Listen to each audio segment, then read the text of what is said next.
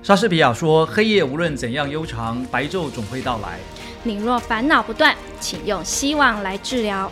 人类最大的幸福就是希望在爆。Hello，大家好，我是苹果，一天一苹果，希望靠近我。”大家好，我是顾吉然，让我们为你的创业梦助燃。就是终于终于试出来哦，原来是什么成分带来什么效益？嗯嗯嗯嗯啊，这个就是它最核心的了。昨天不是那个郭台铭自己掏钱花了五十亿并购了那个台康生生技嘛？台康生技跟这家公司在某些方面有一点像，只是他们在用的领域不同。它台康生技其实它分两个部分，台康生一个是在做疫苗，一个就是在做类似就是从植物里面去找出一些特殊的作用。哦，然后要怎么去分析出，然后萃取出，然后把那个成分开始大量生产制造。为什么都从植物？哎，这是因为我们东方啦，我们东方太多这些呃很宝贵的要点。对，这个是跟西方不同的。制药工业大概分两两类型啦，一个叫做我们叫做 design 设计，一个叫什么叫做分析。设计是什么意思？就是嗯完全没有参考的，那完全只是针对某一个。呃，病或者某一种合成某些，然后去研究我用什么配什么，然后会对它发生什么作用，那个叫做设计，在药他们在医药呃这个开发里面，他们那个称为叫设计的这个制药。那另外一种就是是类似像这种，他们是属于从一堆的材料里面，过去的呃不管是草本的也好，或是中国古典的那些什么《黄帝内经》里面去找出来说，哎，为什么那些东西配在一起煮一煮，敷上去或煮一煮喝下去就会产生什么作用？里面是哪些东西发生？但草本一般人的想法都会是它比较慢，就是我们吃中药啊或什么，它就比较温和啊，比较慢。没错，没错，对，没错。所以它比较不像毒药，不像毒药。那你一般那种属于设计出来针对某一个东西去做攻击、做压制或者做消灭，那个就比较类似毒药的概念。所以为什么西药人家讲说吃了就好像在吃毒药一样，不能长时间服用？哦，这个其实东东西方的呃，就医药的发展刚好是两个不同的路径所以中国的那种中药草本的东西，它是可以长期使用的。哎，它比较就温和嘛，因为来自大自然。为什么比较快？就没办法，没办法比较快啊！他们为什么他们可以做到这么？你说这个是啊？对啊。哦，这个所以他花了十八年时间去研究，说那到底，因为他想要用西方人的角度来回头看这个东西，我要去找出那个真正有作用的成分，那以及说这个成分在什么呃条件之下，它可以发挥作用是最有效的。哦。这就已经知道了西方在设计这个药的概念了。哦哦，把东东方跟西方合在一起，东方的技中呃西方的技术，对，然后让。东方的药物，它解决了它那个比较慢的，没错，没错，那个那个效果。是的，是的。其实我们台湾不是呃前一阵子有一则新闻在讲嘛，不是有一有一种汤药在国外卖到翻，台湾做的，是那什么科技中药那种东西。哎，就是你现在几乎在美国很多呃，就是华人也好啦，或者亚洲人，甚至于很多白人也都这样，每天早上起来会喝喝那个汤，什么汤？它就是一帖药而已，但那个药喝了之后就会增强你的抵抗力，所以你就比较不容易。呃，罹患就是我们传统小时候妈妈熬给我们喝的那种中药，但是他把它做成是一包一包的，对对对，就是可以直接一试下像泡泡茶汤一样，对对对对对，哎，就是这个东西。是好多年前呢，我有一个朋友从加拿大来找我，那是就是外国人，是。然后呢，他到台湾，我他说我要有带你去玩，你想去哪里？他说他想去买中药。那我说哦好啊，那我带你去那个中药行。然后那医生就问他说：“那你想要吃怎样啊？”他说：“随便，反正他就是想吃中药。”他们对东方的那一种 中医的技术觉得很崇尚，就是很特别。因为他们看不懂啊，他们觉得好神奇啊，好神奇。而且因为西药的东西都是要经过很很严密的一种科学的过程嘛，开发过程嘛。那有开发出来就有，没有开发出来就是没有嘛。所以很多并不见得有特效药嘛。哦，但是结果没想到在东方的草本里面，居然就找到了一些东西可以对那种病症有作用的。所以我想讲，像那个新冠疫情，结果那家台湾的公司在海外卖到翻掉，缺货，来不及生产。哦，但是在台湾不能卖，因为在台湾他拿不到那个药证。那为什么在国外可以？国外他们一般不是他们比较就是他们对这种东西放的比较宽哦，就是也不是叫做宽啦，就是他们的认定的方式不同啦。他们认为说这个是来自于东方古老智慧的一种东西啊，然后呢，只要你证明是对人体无害，然后呢又可以发挥呃你学原本要发挥的作用，所以一般来讲他们会接纳这个东西，但是当然会设一些限制啦，可能就不是在一般的医疗院所里面贩售了，就变成是说你可能在一般的药局啦或者一般通路里面可以买到，等于是像是一个保养品的概念。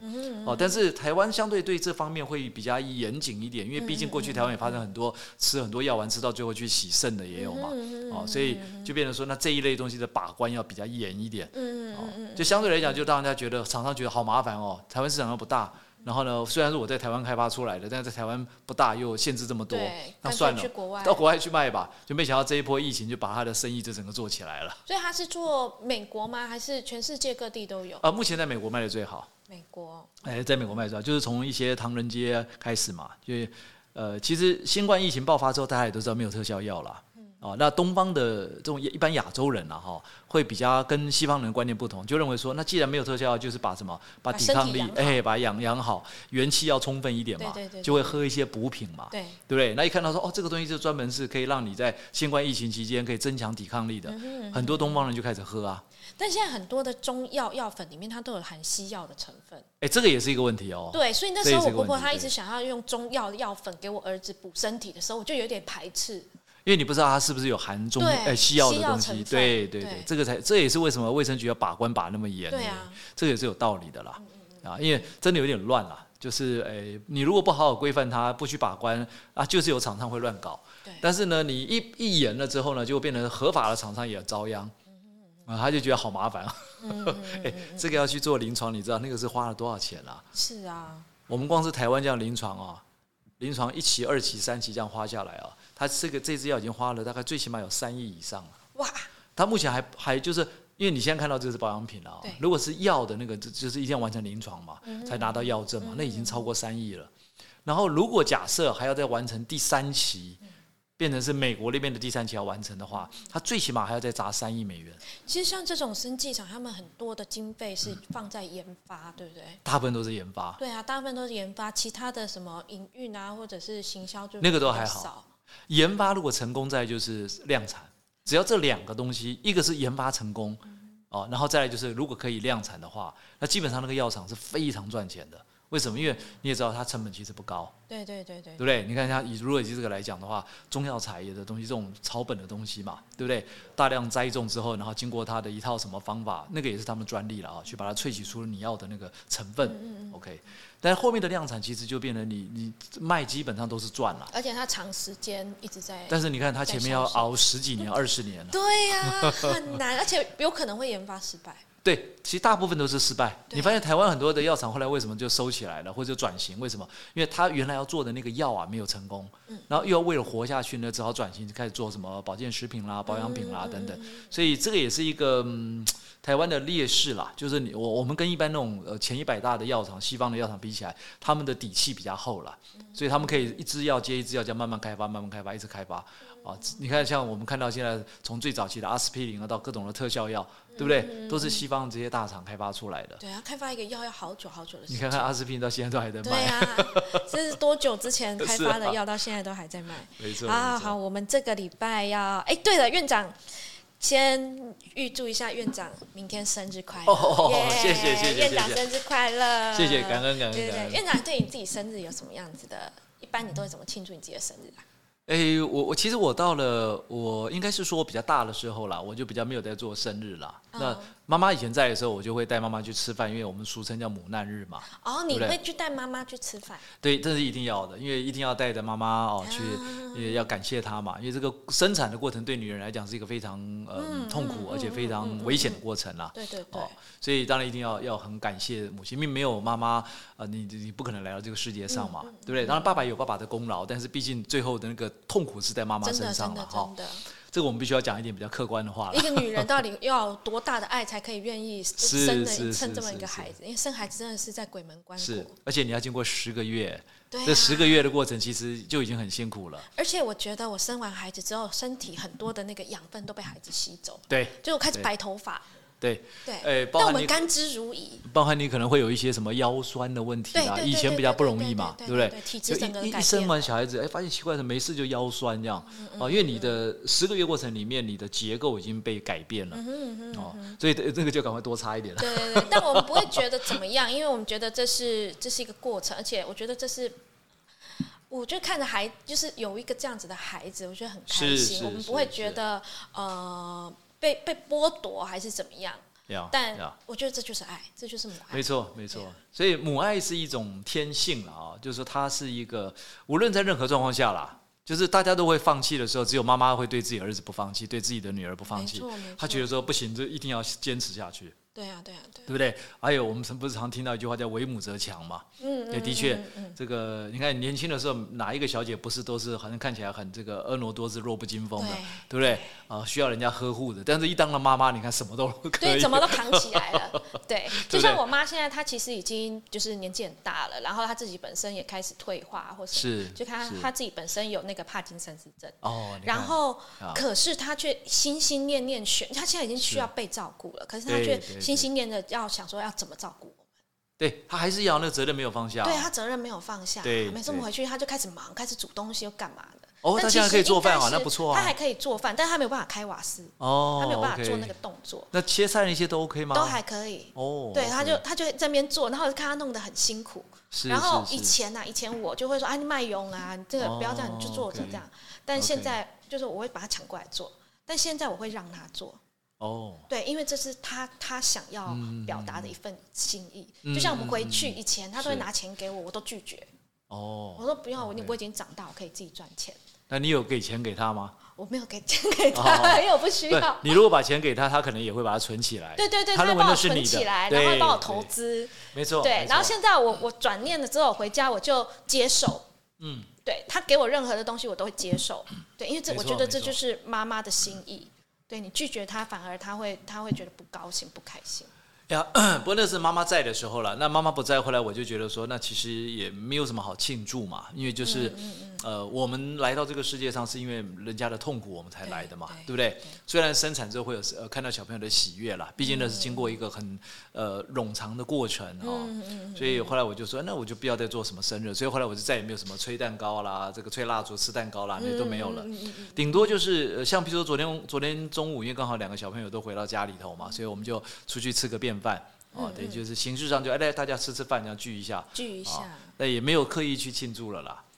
哦，这这个是我我自己的想法啊，这个诶也也不说不上是有好坏或是什么标准不标准，反正就是我个人的想法啦。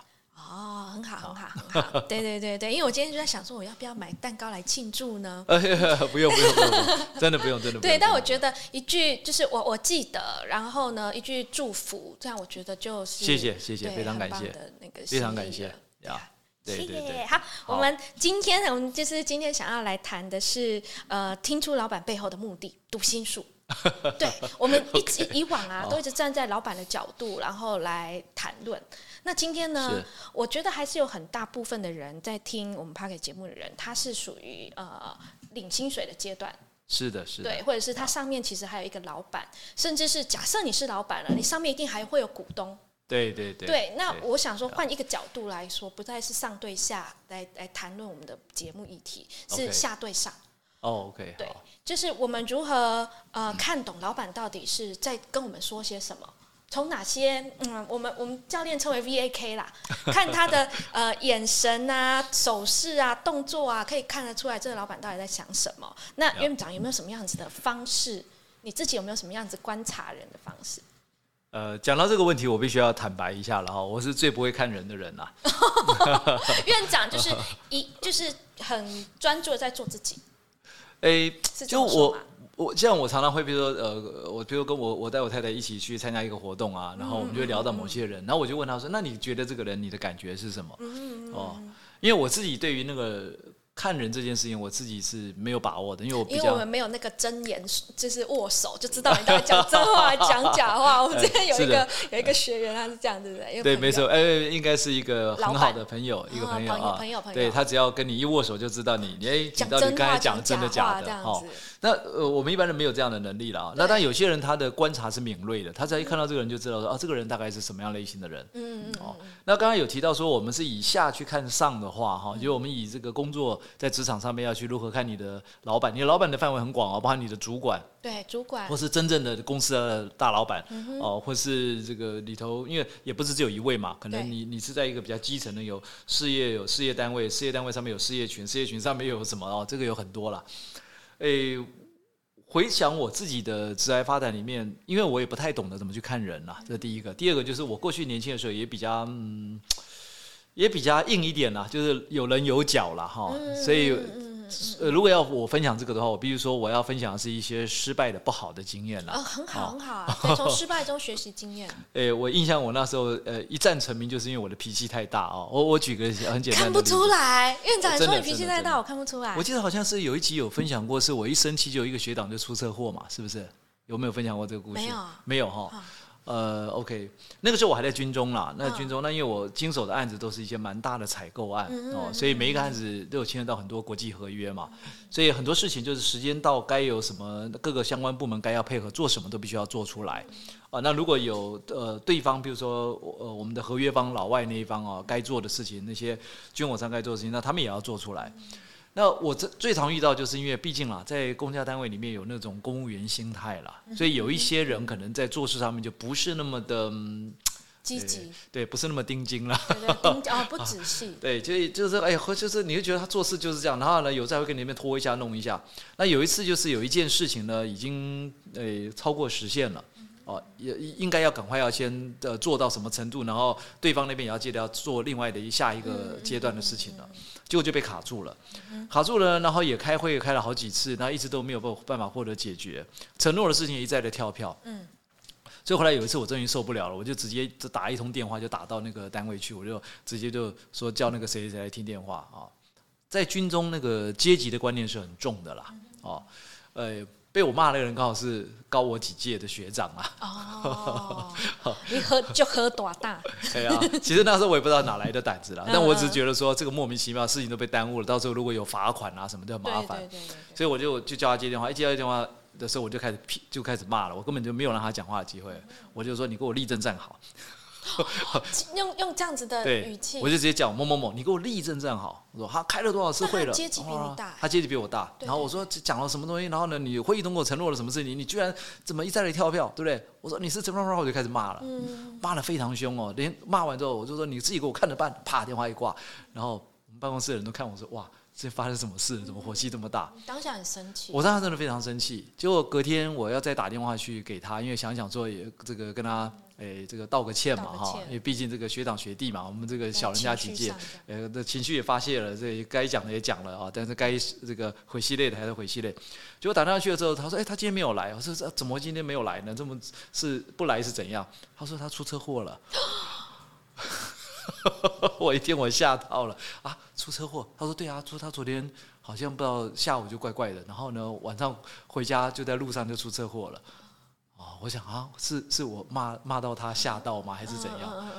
所以我那时候突然间就觉得说啊，我好像做了一件很不对的事情，我怎么火气这么大干嘛？啊，那是我第一次的经验。但人就这样子啊，就那时候你虽然已经有这样的一个经验了，但是还没有办法调整自己了。第二次是我在那个中央研究院的时候，那次也是我刚到中央研究院没有太久，在资科所负责那个 AI 的一个技术的开发跟呃技术移转啊技转，那一样就是公务员心态嘛，你会发现说有些人真的就是混日子。哦，然后我因我因为我刚到不久，所以我就很仔细去翻他们前面的会议记录。因为我参加了两次会议之后，我觉得他们的会议都是议而未决。嗯嗯。那很多事情就是选在那边都没有结论。对对。会觉得很怪。我说那这样开这个会是开什么？对对对。所以我就很好奇，就把前面的会议记录翻出来一看。你看，哎，前面已经开过好几次，都在讨论这个问题，而且也都有一些决议喽，甚至谁要负责什么，谁要去再解决什么问题。对，但是一再的跳票，一再的跳票，所以后来到了下一次要开会的时候啊。一开始他们就每一个就是反正就是又是开这边啊，他这个责任甩来甩去啦，或者开始讲一些有的没有的啦，啊，大概开了快要半个小时，我才忍耐不住了，我就拿起那一叠会议资料就往桌上中一甩，啪，啊。我刚进去哦，还不到一个月哦，啪一甩在那个地方，大家就愣了一下，讲这个人要干嘛这样？啊，因为我是负责那个技术移转的这个负责人呐，就是呃开发单位是开发单位，然后呢呃民间企业是民间企业，我是中间负责移转的，要去盯那个进度的。所以呢，我就说，我说你们今天这个会议要要开的是什么样的会议？你们今天有已经有准备好要来开这个会吗？请你们注意一下，今天会议要讨论的题目是什么？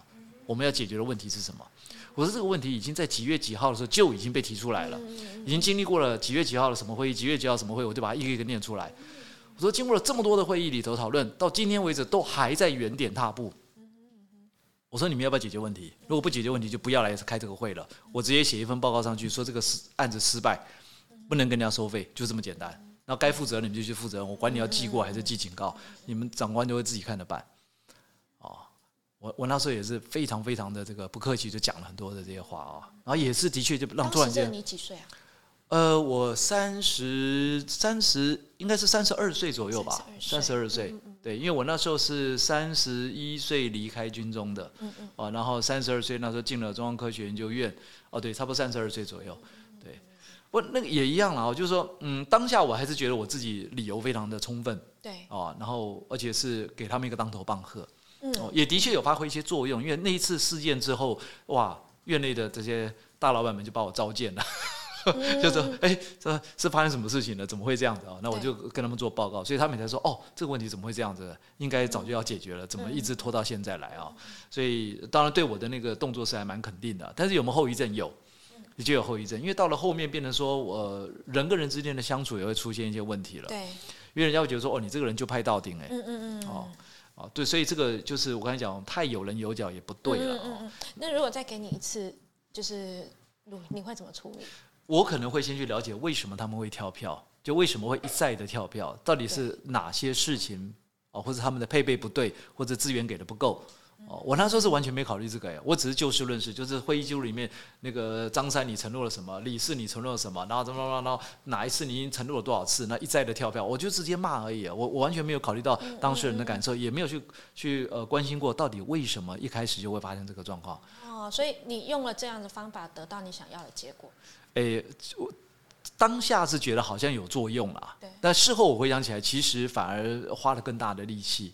因为包含人际关系的修补就是一个难题，嗯嗯哦，因为你等于在刚进到一个职场里面，你就得罪了所有的人了，嗯嗯哦，虽然上面的人会把你当做是一一个很好用的一把刀吧，就是说，哎，你看进去这样子啊，砍一砍，然后大家都很乖一样，对，很他已经看下面的人不顺眼很久了，然后就请这种个性鲜明的人来砍一砍这样子。对，但后来我就发现说，哇，后来在日后的跟这些同事的互动上面，就有一点卡卡的了。哦，因为人家就觉得说有些事情 就不要让你知道太多哦哦，所以再给你一次机会的话，以你现在的这样子的智慧，我我会我会从头去了解了，一个一个私底下这样谈吗？还是？诶，我要先去了解到底为什么会发生这些事情。哦，是呃，先不要去讲责任，先去解决问题嘛。就是我们常讲的，问题的本质是什么？先找出来，是效率的问题，是分工的问题，还是价值的问题？是哪一个环节出问题？以前没有那样的想法了，所以后来我慢慢慢慢这个职场发展到，甚至于呃，在郭台铭先生身边之后，我才发现哦，原来他看事情都是先找本质，先看本质。哦哦，所以为什么我一直强调本质？解决问题先看本质。对对，其实不光是解决问题看本质啊，就像我们上一集是不是有提到教育的本质是什么？对，教育的本质。对，所以任何东西你只要一谈到本质，你就发现哦。就蛮明确的，那个方向感就出来了。对对对。我们有的时候是什么？是在那个情绪里面打转。对对。然后大家只在计较你刚才讲那个什么话，你给我吞回去，对不对？对对对。然后反而就没有去想问题。那没有在解决问题啊。哦，但如果说大家只针对本质，先聚焦到本质，focus 在本质上面，你就开始想说，哎，对呀，这个事情的本质是什么？我们应该是在哪一个环节要去做调整？对，那像这个事件的本质是什么？我事后回想起来了，其实是分工出了很大的问题。分工对，就当时他们的分工本来就不对，啊，有些工作其实的分配方式是呃，就是说不均匀的啦，啊，这是第一个。第二个。那有一些工作根本是外加的，有一些东西是应该是什么？是应该你人手不足，你就应该要要增加人手，增加人手，或者说你要一直在那个固定的人上面一直塞责任，因为你把它塞爆了也没有用啊，它就是做不出来。尤其城市开发就跟我们写作一样啊，对，哎，那个是要脑袋很有灵感的，对对对，对不对？那是跟创作一样啊，哦，所以我觉得那个分工本身有问题。哦，所以哦，以上的这个。案例啊，我我我做了一个结论。OK，因为我觉得，先遇到问题的时候，你要先呃，遇到一件事情的时候，对，不合你的意的时候，你要先解决问题，然后再不要先去追究责任。那如何解决问题呢？你就要去思考这个问题的本质到底是发生了什么样子的事。是的，是的。哦，然后当你发现了这个本质的时候，其实你的情绪就荡下来。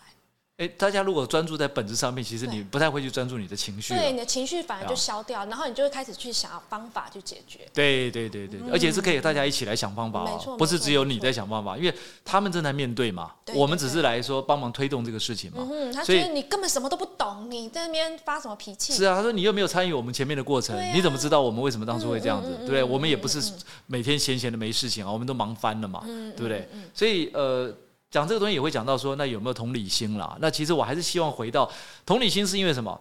是因为你已经有了这样的一个同理心，你当然就应该要更从本质上面来考虑。但是其实如果你一开始的习惯就是说看事情都看本质的话，那你就不容易情绪化了。嗯嗯嗯嗯一样啊，开车也是这样子嘛。你看开车看到这个前面乱开一通，那个不是有什么三宝吗？嗯，对对对对对对对对对对。但你是如果你从本质的角度来看，你就觉得嗯，好像他会这样子也是有道理的哈，嗯嗯嗯，对不对？啊，事实上他比我们更危险，为什么？因为他每天在冒着生命的危险做这些 呃高挑战这些高难度的动作。对对对对对。那如果像这个案例在人际沟通方面呢、我觉得呃，跟我身边我最近学习到了一件沟通的有点像，就是以前我可能遇到问题的时候，我可能会先去处理问题。例如说，啊，夫妻之间好了我之前我遇到争执，我会先想处理问题，啊但另外一个方向应该是我要先去解决他的情绪，哦，也是再来处也是理问题。也是情绪有会累积的。对，情绪会累积的，呃，我想应该大家都会有这种经验了哈。你会发现，有些人跟人的相处是只要一句话就爆发了。对对对，那为什么一句话他们对他们之间会有这么大的一个纠结呢？就是因为那个情绪已经累积了一段时间了，嗯嗯嗯嗯嗯那都没有获得妥善的解决。对对对，当你情绪解决了之后，其实事情没有这么难。对，没错，对，没错对呀，的确这样。不过也也是了啊，因为刚好今天谈到这个问题了，我自己也曾经因为这样子，我也嗯想了很多啦，想说。我说，那我为什么会变成这样子？嗯嗯呃，因为总不能这一辈子都到处跟人家吵架嘛。你是说当时这样子年轻呃？不管那个是在第一次也好，第二次也好，就那是两个比较显著的案例了。当然中间有一些大大大小小的一些这种事情了啊、我们就不一一赘述了。但是我自己后来有一点点的觉醒，就是想想说，哎，对啊，为什么会这样子啊？为什么一定要用这个方式跟人家相处呢？哦，大家其实都是一份工作嘛是。什么样子的状态让，就是发生什么样的事件，让你突然有这样想要觉醒？哎，倒没有说一个特定事件了啦，我只觉得有一天在想说，对啊，为什么我好像一直在跟别人吵架？哦，就那种感觉，好像动不动就是，当然，嗯，你的所谓吵架不是为了一件事情去吵架，而是真的看到一个要解决的问题没有被解决嘛，那你有那个责任，所以你想要去赶快推动它，哦，然后只是说一不小心就吵起来了，对，哦，而且那种吵架通常都是在，就是我们前面讲都在追究责任。哦，那你没有怎么做到什么什么的啊？你应该怎么怎么样，都是呃在追究责任。那对方当然也会有对方的反应嘛。哦，对对对，所以我我那时候也跟我太太聊过这个问题啊。我后来我太太跟我讲嘛，说啊，因为我们都是母羊座的，所以母羊座的人通常都是比较直接的，比较冲的。我们、我们是哦呃心直口快，但是没有什么太多的恶意，哎恶意啦啊，而且吵完就算了啦。对，但是我们自己这样认为是没有用的啊。别人跟你吵完之后，别别人会会记在心里头啊对啊，会觉得说，呃，好一点，他就说，哎呦，好，以后就跟你距离稍微保持一点距离好了，免得到时候被你不小心又戳到了，好好。会晒点扫点红头。嘿呀哎呀，好。那如果是心里头心态比较稍微不太好一点的，甚至于就是，哇，好，等着瞧，对不对？改天改天换换他冲你，呃，真的耶，真的，真的，真的，甚至于会在你后面做一些动作啦。嗯哦，所以其实回想起来，我这样职场走过来的过程里面，自己也是跌跌撞撞了。那我也曾经呃，因为这样跟我太太聊过之后，我说啊，那我我真的要去了解怎么看人好了，以后要总学会怎么看人、嗯嗯嗯，所以我我也曾经读过那个曾国藩的《兵谏》哈，因为我我又不想去看一般的那个什么看看面相的那些书啦。相学、，人相学，对，我不想看那个，我只想说，哎，我如果能够呃从一个呃算是蛮成功的一个历史人物身上学到他怎么看人的话，应该也不错吧？兵谏，哎，兵谏，那个冰就是我们讲那个那个 ice 啊，就是那个冰块的冰哦哦。然后剑是哪鉴就是一个呃鉴定的鉴哦，所以叫兵鉴定的鉴。对鉴定的鉴，哦。金字旁那个鉴哦，金加上一个监察的监哦，冰鉴。后来我才发现，这这本书其实还蛮有名的。为什么？因为曾国藩写完这本书之后呢，哎，很多人都在读这本书，因为这是他呃一辈子，包含在官场上面，或在他的这个做人做事上面，他累积的经验哦，他把它浓缩起来。他不是在不是在谈算命啊、相面相这些东西，但是倒是有几分可以参考的东西啦。哦，哎，所以我后来我有试着去了解一下，就是说今天假设你到了一个职场里面，你看看你周遭的这些同事们，或你的长官们、你的主管们，甚至你的大老板们，也许可以从这个角度来稍微了解一下怎么看人吧。哦，那我对这本书很好奇，所以它是沟通吗？哎，他是要先，呃，他就是说你要先懂得观察一个人，知道这个人大概是什么样的属性的人。哦，先把每一个人哦都有他的特性，然后看如何相。每个特性都有它的存在的必要性跟价值，没有好坏或对错，只是说有没有被放对位置。嗯哼 OK，所以担任主管的也是，哦，我们是主管，我们是领导人，我们是领导者，所以我们要知道下面这个人他是什么特性。哦，然后另外那个人他具备什么样的特性，就你都要能够观察的出来，而且最好是在最短的时间里头就先掌握到了一些东西，才不会。那他用的方法是？哦，后来他就把它 summarize 出来啊，summarize 出来大概有七个部分啊。对。哦，那细节大家可以再自己去看那个书了。我把它浓缩起来，就有七点。对。哦，这七点，第一个它叫做观精神，精神状态。观他的精神。哎，精神状态，精神状态跟什么有关？跟人的脸部的骨头的格局是有关的，就是讲的骨相。啊，骨相哦，那里头呢，譬如说从眼神可以看出一个人他是比较属于这个比较有正直感的，比较正义感的，比较正直的，还是是一个比较那种嗯，就是比较奸邪的，或者有不好念头的。哦，其实这个很有道理。你看一个人的眼神哦，大概就知道这个人大概属于哪一类型的人。哦，最起码啦，就是他是一个比较不是那么正派的，还是一个稍微比较正派的，从眼神里是看得出来了。所以他有分类，哪一个眼神是怎么样？怎么？他没有讲那么细了，他等于只是一个告诉你说你应该要看哪些东西。对。那我怎么看得懂？哎，就自自己的那个。他说比较属于那种呃呃，他是叫做中。中间正邪这样子的区分了哦，比较属于中跟正的眼睛呢，他的眼睛啊哦，眼珠本身是比较沉稳的，不会飘来飘去，飘来飘去哦，应该有有概念嘛哦，因为我们有时候跟人家讲话，发现这个人怎么眼睛一直飘东飘西，一下子飘这里，一下飘那里，好奇怪啊。对对对，这样子的人代表什么？就代表这个人心里头的呃这个在想一些东西，然后呢跟他实际讲出来的话可能是有一些落差的啊，有一些话他可能不见得是骗人啊，有一些话可能是他刻意的不想讲了，就把它藏起来哦，或者或者因为他可能有什么原因，他觉得他不需要讲这句话哦，那眼神是一定怎么样没办法躲开来的？为什么？因为你在想一件事情的时候，你的眼神也会动嘛，就像我们在做梦，你看眼珠也在动，它是很直接的反应哦，那是避不开来的哦，所以。他说：“第一个，如果那个人的眼神很定、很沉稳，代表这个人的心思是比较怎么样？比较正的，他比较不会有那个害人的心哦。那如果他的眼珠本身也是很这个呃透彻，比如说眼白该白的地方很白，该黑的地方很黑，而不是整个眼睛看起来就是了了，这叫鱼不清。对对对这只鱼不够清鲜。没错，看鱼也是这样。看鱼也是这样。OK，哦。”而那种很清澈的人，他一定是属于比较正气凛然的哈。哦，清澈的人是正气凛然。对，那刚刚有讲了，如果他是属于那种像萤火一样这样子飘来飘去、飘来飘去，那个就是比较属于奸邪者。嗯嗯嗯。然后呢，如果说呃，甚至于有时候讲讲话他会恍惚，会突然放空。哎，那就要小心了。他可能有两种情形了啊。一个就是说，他可能已经有一些什么样的想法在心里头转。他自己本身有想法，但想法在转，不是应该漂移吗？诶，不一定，就是他可能听你在讲的时候，他已经有另外的想法了。就我跟你在讲讲的好好的，呃，好像双方已经快要达成协议，但是他事实上在盘算是另外一个一个条件或另外一个状况。哦，还有呢，还有哦，那这个就是一个啊，呃，那这种人也比较会眼睛比较飘忽，人会比较不务正道啦。就如果你跟他谈什么事情，你就要注意，他不见得会有达成他的承诺。哦，所以他说，第一个要先看精神，就看骨相，就看什么？看眼睛，整个脸部最重要就是看眼睛。哦，好，那再来第二个是看什么？看他的这个呃，等于性格，这个人的性格，性格他用刚跟柔啊来来这个做描述了啊。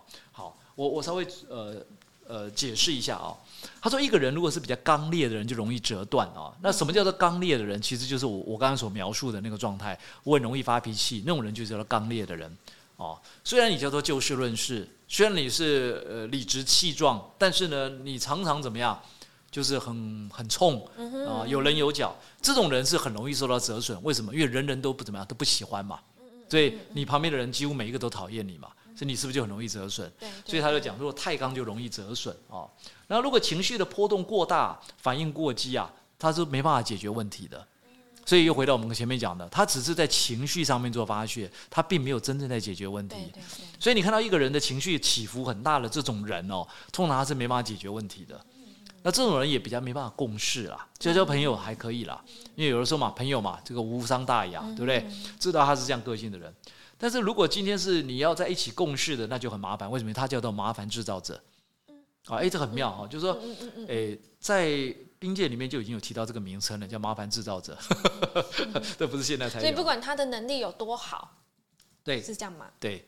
呃，通常这种人呢，呃，你说他能力很好，诶，也也很容易变成那种恃才傲物啦，就他看别人怎么看都不顺眼，觉得你们都很笨，都很差，对对对，连这个都搞不定，对对对，哦，所以他才会这么冲嘛，哦，所以这个也是一个 比较糟糕的。好，心里有。另外一个就是我们讲柔哦，对，柔哦，那个柔的话，他说太柔就会很很这个没有力道，没有力道。我们有遇过这样子的状况吗？你看到这个人，你看他，就我们在办公室里面也会遇到，有些人就是属于那种好像你讲什么东西他都嗯好，然后呢？就顺从，就顺从，然后也不太说，那你觉得怎么样呢？没有意见。对啊，没有什么意见哦，都好啊。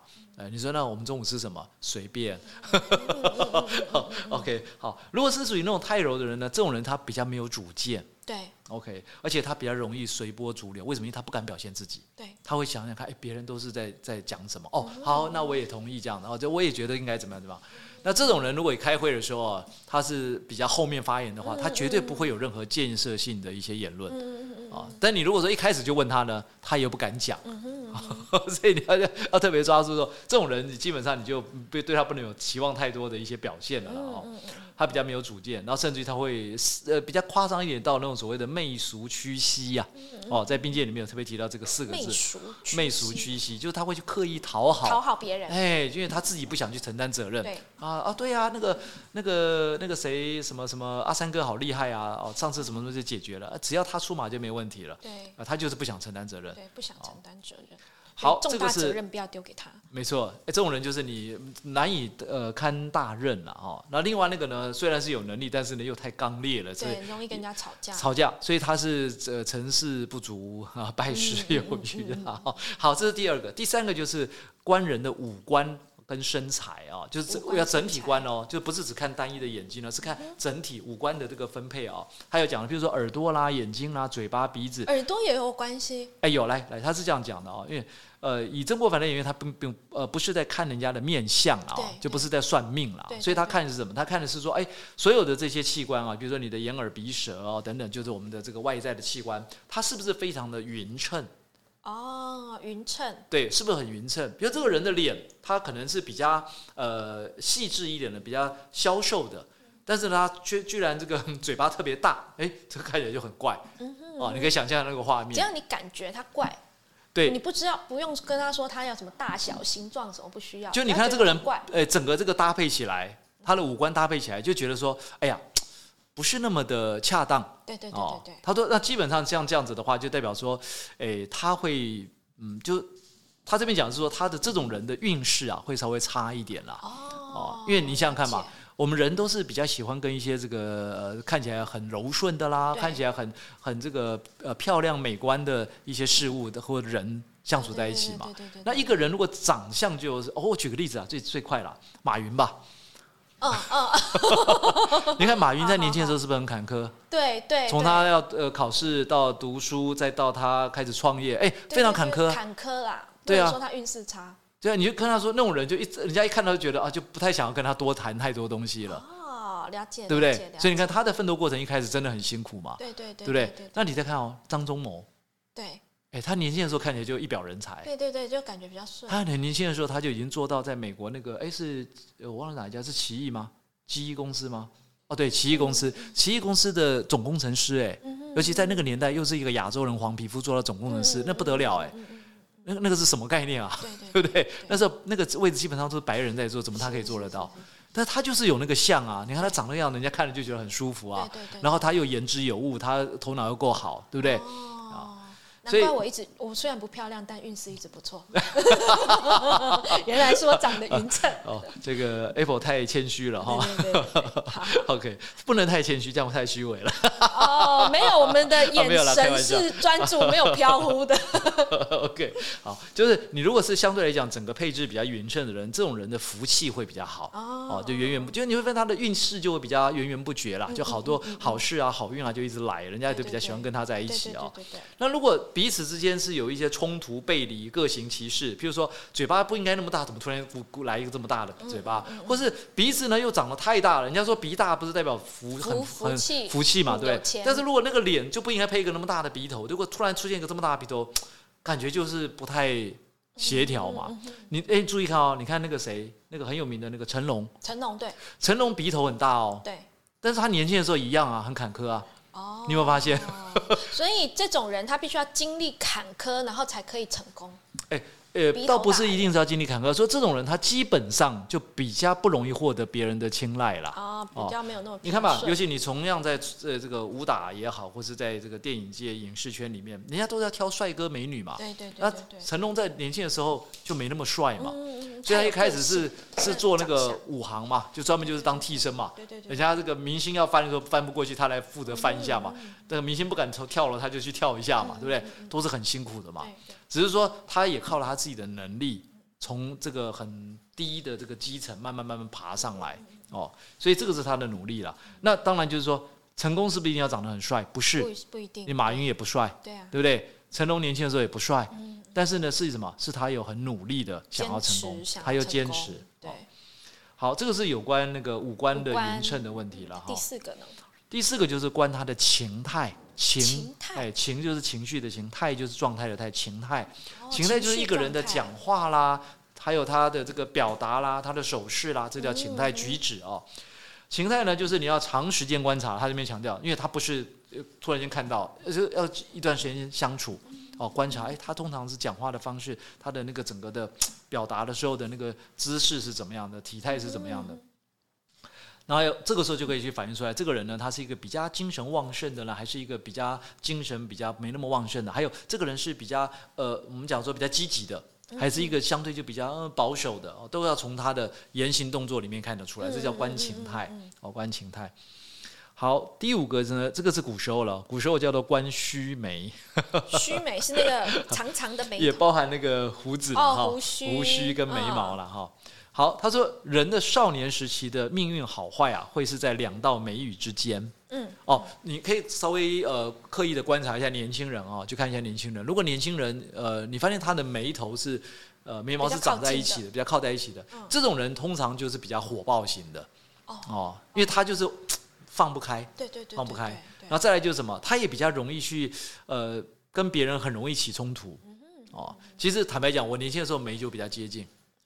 哎，就是这样的。修一下，面家夫人帮你修一下，把它弄开我之前有试着要修，但后来发现没有用，它会长回来。对，那是心境的问题。那你改了之后，它就哎，就慢慢就开了。哦，所以你看，你的面相会有什么？会变化，会变化，会变化的哦。所以，呃，眉宇之间看的就是你的年少的时候，你的一个嗯，就人家对你的互动上面，会不会是觉得你是一个比较好相处的，还是不是那么好相处？嗯嗯嗯。他说，那到了年纪比较大一点的时候，要看的就是那个胡须呀。嗯，胡须，你的胡须是很杂的那种胡子，因为有些人的胡子是很杂的，对对对。那也有的人是什么？是很顺的，那种很顺的，通常他的这个思维逻辑会比较清晰一点，他不是那种会太过情绪化的。但是比较杂的那一型的，就像。历史上最有名的就张飞好了，那个大胡子嘛，对不对？但他的胡子就是比较不规则的，像哇这样，是 QQ 卷卷的，像刺猬一样，像刺猬一样，怎么怎么怎么，就是东东长西长这样，都刺猬一样，然后很浓密，然后长长直直的那个，那个就是，那个就像关公，对，哦，所以你看他们两个就是一个对比，对对对，所以关公相相对而言就比较气定神闲，然后呢，张飞给人家的感受就是什么？哦，这个人就是个火爆，哎，火爆浪子弄的，哇，动不动就拿起东西就要打。对对对，所以他这个就是看虚跟美，呃，虚美的这个观察的哦。那第六个就是听声音，听声音，听他讲话的声音吗？对，没错。他说一个人只要一讲话啊，呃，那个时候那个曾国藩讲，只要这个人来到这个面前，只要一讲话，一听就知道说，哦，这个人是属于比较呃才华洋溢的，还是属于那种比较没有什么才能的人。是他声音的语调、节奏快慢。哎，你看哦，我们常讲说，为什么很多人很有气质？哦。气质当然从你的外表的神态看得出来，而且我刚才讲的情态，哎，这个人看起来就是好像很有气质，跟没有气质。但是有一个东西是没办法假的，讲话。讲话没错，一讲话就知道这个人有没有气质了。嗯嗯嗯。哦，所以你有没有发现哦，那个很有才华的人，通常一讲话出来就是，呃，除了很有条理之外，他的声音的大小是控制的恰到好处。他不需要像一个这个什么在菜市场里面卖东西的去嗯大大声喊，叫，他不需要靠这样子来，引起人家注意，想要引起人注意，对，也不需要靠这样子来取得人家认同。对，OK，他可以很这个慢条斯理嗯的，甚至于呢，可以不慌不忙的把他想讲的话一讲出来，而且这种人他只要一讲话的时候，大家会突然间就停下来听他讲什么。嗯哼嗯哼 OK，那有些人是他一讲话，大家就就直接把他打断了，这样。嗯嗯嗯 OK，、哦、所以他说，其实这个里头的背后就是这个人的腹中有多少东西。腹中有物的人，通常讲出来的话就比较有分量，嗯而且他的声音的表达是，就刚才讲不慌不忙。对对，哦，那越是很急躁的人，他一讲出来，人家就觉得听不太下去，甚至于就打断他。哦，那他自己可能也会显出来，就是比较没有气质感。哦，所以这个声音的部分了哦。好好，第七个是看什么？好，最后一个就是观气色，气色，气色。他说，不管前面那些呃前六大类里头，比如声音也很好啦，讲话很有有条有理啦，还有眉毛也很棒啦，所有这些都可以。但是呢，人有一个东西是会一直变化，叫做气色。气色好跟气色差就是有有差别。这个人呢，呃，也许整个前面看起来都不错，但是呢，看起来就黑黑的。灰灰的，就就是好像觉得最近这个人看起来就黑黑灰灰的，代表这个人的呃现在的状况不好哦，不一定叫做运势，就最起码他当下的状况是不好的。是不好的，可能是比如说刚刚可能在家里头跟老婆吵架啦，或跟太太呃跟先生吵架，或是呢可能刚好家里头有一个什么事情困扰了他，或是他刚刚遭逢了一个什么很大的挑战一个问题，他一下子还解决不了。现在、呃女生可能看不太出来，因为女生都会化哦化妆没有办法看她气色好坏。诶，我个人倒是后来我我是这样看的哦，我只提供一下，我不敢说这一定准了哦。其实就算是化妆哈，如果妆化的太浓的话哈，嗯，基本上诶就代表说他的气色应该不会是太好的。而且有可能他对自己非常没有自信，哎，也有可能，她需要很浓的妆，然后来掩饰，对，对，对来吸引人家注意力。因为我们常讲嘛，就像我们讲那个脸色像苹果一样，对是不是？就是会透红透红的，代表什么？气色很好，对对，你的整个新陈代谢跟循环很好，嗯哦，然后呢，身你的整个身心状态也处于一个相对比较好的状态，嗯没有什么事情困扰你，所以都还蛮快乐、蛮愉悦的，嗯所以你的气色自然就会比较好。对，那那种，嗯，怎么讲？就是你虽然化了很浓的妆，但看起来就是好像那个脸很没有生气，哦，嗯甚至于讲的比较难听一点了，很像那个那个就是人家帮他做最后对对对对对 哦，，帮你做做妆哎那个哦那个 就那个那个状态之下，你会觉得说哦，好像就是一个在跟着一个一个那样的东西在讲话的感觉。那那个就是他可能气色也不会太好。对对对对我我个人是有这样的一个感受啦啊，就是过去的经验里面，呃，当然这个毕竟哦，这个是曾国藩他自己的兵谏哦，对对对对我们参考了对，我自己也只是参考了我。有一个好奇，就是呃，你看看透了这些人，你从这七七个点发认识的这个人之后，之后呢，因为我觉得人是没有完美的，那你了解了他的性格，那你该你跟他相处，你应该是顺性格还是逆性格好？OK，好，呃，如果是我的话，嗯。哦，如果是我的话，如果我知道这个人是很急躁的人，哦，那我可能就不会把某一些工作交给这种人做，哦，因为他会他会坐不住，哦对，所以呢，我可能会比较让他去做一些是短期内要立刻看到结果的事情，哦，短期看结果，对，就是很快就让他看到结果的。然后呢，也让他知道说，呃，如果要短期内完成这个事情，他必须要付出什么。那属于那种他比较不是那么急躁的，甚至于他做事需要有一个酝酿期的人，哦，那我会可能会给他的工作是要比较花时间的，需要这个去沉淀的。但是呢，我会给他一个界限，就是几月几号之前一定要交出什么东西，嗯，所以要看对象。哦，哦，那这是从老板的角度了哈。那如果从员工的角度的话，如果你看到这个老板就是反正你早上他讲什么，你下午就要给他东西了啊，那你就知道说他只要一想到什么东西，你应该什么东西要准备好。哦，所以如果是员工对待你上面的老板的话，就是你要顺个性。老板是怎么样？你要你想要得你的目标叫做你可能想要得到他的青睐，是的你就要顺着他的个性做事情。是的，对，那如果说你觉得你的个性没有办法符合这样子的老板，那你也不要强迫自己，因为这样这个工作你会做的很不舒服、不快乐当然当然。当然对，很重要。其实哦，你有没有想过一件事情哦？你说我们人生到底在追求什么？你有没有你在追求我自己人生，我目前我在追求的是快乐。哎，好好，那这个很不一样的境界哦。昨天我们在那个呃，就整个团队会议里面，工作会议，我们我也问了其他几个人，我说你们在追求什么？对对对对对，哦，那我们那个大部分人都是金钱。哎呃境界了，各有各的境界，我只能这么说了啊那其中一个伙伴就讲说啊，我在追求就是自由，嗯哼，哦，自由哦，就是我可以到那种已经不用担心这个财富，就是很自由。嗯嗯嗯嗯嗯，财富自由也是一种自由。那后来我把他们讲的东西全部归纳起来，我说你们不就在谈三件事情吗？哪就我们常讲的事业成功、家庭幸福、财富满足，对不对？我想大概没有人会反对这三件事吧没。错，甚至于更直白讲，这三件事不就是人生最大、最极致的目标了吗？没错，没错。有多少人能够做到事业成功、家庭幸福、财富满足？嗯就算你看到那些首富，你就问他说：“你事业很成功哦，你家庭很幸福，你财富很满足吗？”他们搞不好都不认为哦，他觉得嗯没有啦，我好像也没有到那么成功。这是一种平衡。好，你有没有发现哦？就算你都做到了，我就问他们，我说好，假设这三件事情都做到了，你们想象一下，你现在已经有钱到你都不要去烦恼钱的事情了。对呃，然后呢，你老公又特别爱你，或你老婆特别爱你对哦，那小朋友呢，这个叫做什么父慈子孝，对对，父慈子孝，用功念书。和乐融融的，每一个都很懂事。对然后呢，你的父母呢跟你相处也非常融洽，对不对哦？呃，老人家呢对你们非常体谅，啊，那你也对他非常的孝敬。啊，一百分啦！啊都100分了人生还有什么好说？好我说那一切这些你都办到了，然后呢？然后你要什么？然后要什么？对我觉得都无所求啦，然后那所以呢，这人生就可以画下句点了。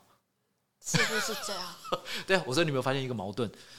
我们一辈子哦，去努力追求的，如果是这三件东西的话，如果真的就就完成了啦，然后呢，然后你发现那这个人生好像也差不多应该要画句点了，对啊，对不对？对啊，已经得到大部分人想要的东西。那那你干嘛来？嗯，来的意义是什么？嗯嗯嗯嗯，啊，说说你要讲讲什么？嘿觉得就是都完成了，就没有遗憾了。哦，所以你只是因为不想要有遗憾才来这一招，那你就不要来，就不会有遗憾啦、不就好了吗？就是要体验人生的追求。哦，好那，三件事啊，呃，OK，所以体验是这么重要的吗？就这三件事对你来讲是这么重要的吗？对我目前为止对是很重要的。哦，好，我后来跟他们讲，我说你们去想一个问题哦，呃，如果这就是你要的人生，你会很辛苦，为什么？因为你会不断的追求，对，不断的追求，永因为你你会觉得说，哇足，对啊，什么叫财富满足？多少钱这个没有标准哎、好，那你你你对啊，你你要追求到多少的财富？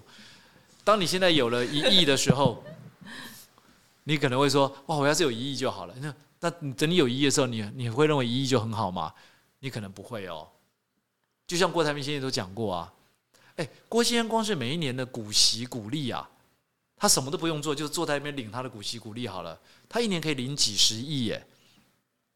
你是什么概念？够有钱了吧？这这个我有我有经验，我有经验。以前啊，我老公说要娶我的时候，他说啊，我们一起共同赚到两千万的时候要娶我。当我们赚到是两千万的时候，他又往上提升了。他说：“哦，那我又要多少才才要取这样子？”但他就是一个无止境的不断的追加。所以财所谓的财富满足，它是到底多少才叫满足？当你满足了之后呢？对，所以我觉得那个金钱的满足不是不是人生最要要追求最后的重点，就它是一个无止境的东西啦止境。的追求。嗯你只是说，因为你现在还没有那么大的财富，你可能会认为说，哦，也许两千万很棒，应该够了。对对对对。等你两千万之后，你觉得说，哎，其实不够哎，那个退休生活两千万怎么够啊？养一个孩子要多少钱、对啊一个孩子一不够不够，从小到大一烧就大概烧掉一千万了，对不对？但这已经？不是两个人在一起最终的核心价值。是啊，是啊，所以你很自然就发现说，啊，那个标准一直在提高，对，所以财富满足不会是人生最终的核心价值。没错。那除了财富满足，你说所谓的家庭幸福，哎，也没有标准哎。什么叫家庭幸福？叫幸福？完全不吵架叫幸福吗？也那好像会不会有点怪哈？对啊，哦哪有人不吵架？你看也有那种夫妻哦，就是一天到晚拌嘴，但是呢，感情好哎还是得很啊，好的很。那种拌嘴就好像是每天一定要做的一件事，情这样。这叫调调味品。哎，就是哎啊，你那个什么跟跟你讲多少遍了，你就是不不听啊，就讲。然后呢他说对了，你就是最厉害了啊，然后对对对好就是要斗一下嘴。对，就是斗一下嘴，哪一天把他们分开了，他就觉得哇，很好无聊，好无聊哦，怎么都没有人在都没有旁边念我人跟他一，起吵。对不对？那到底什么叫做幸福啊？哎，这个也没有标准的啊对，很难定义了。